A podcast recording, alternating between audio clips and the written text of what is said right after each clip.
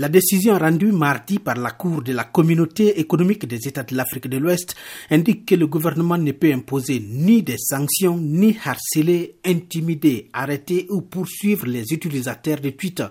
Le ministre nigérian de la Justice avait menacé de poursuivre ceux qui vont tenter de violer l'interdiction de Twitter sur le territoire nigérian par le gouvernement fédéral sans donner plus de détails sur ces poursuites et qui seraient visées.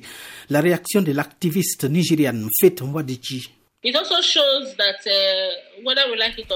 Cela montre que la Cour reste principalement le dernier espoir des gens ordinaires. Seule une justice est mieux placée pour prendre une telle décision. J'espère que le gouvernement fédéral va respecter cette décision pour la simple raison que c'est la Cour de la CDAO et elle a bien une juridiction pour statuer sur des cas pareils. L'organisation non gouvernementale SERAP a déposé une plainte contre la suspension de Twitter et la criminalisation de ses utilisateurs.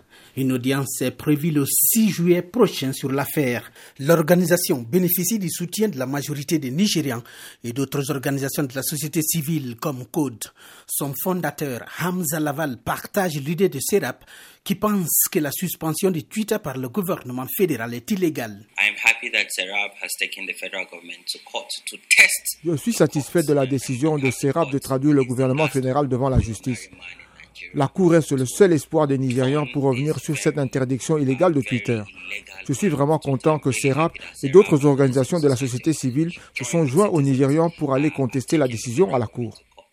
Depuis la suspension du géant des médias sociaux par les autorités fédérales au début du mois, les débats autour de la question dominent toujours l'actualité. Mardi, le ministre de l'Information et de la Culture était devant les parlementaires pour défendre la décision du gouvernement provoquant la colère de certains députés. La réaction des autorités était due au fait que Twitter a supprimé un tweet du président nigérian comme ils avaient supprimé un tweet de Donald Trump des États-Unis. Nous devons prendre en considération les conséquences économiques pour des millions de jeunes Nigérians qui survivent à l'aide de la plateforme en pratiquant beaucoup d'autres choses.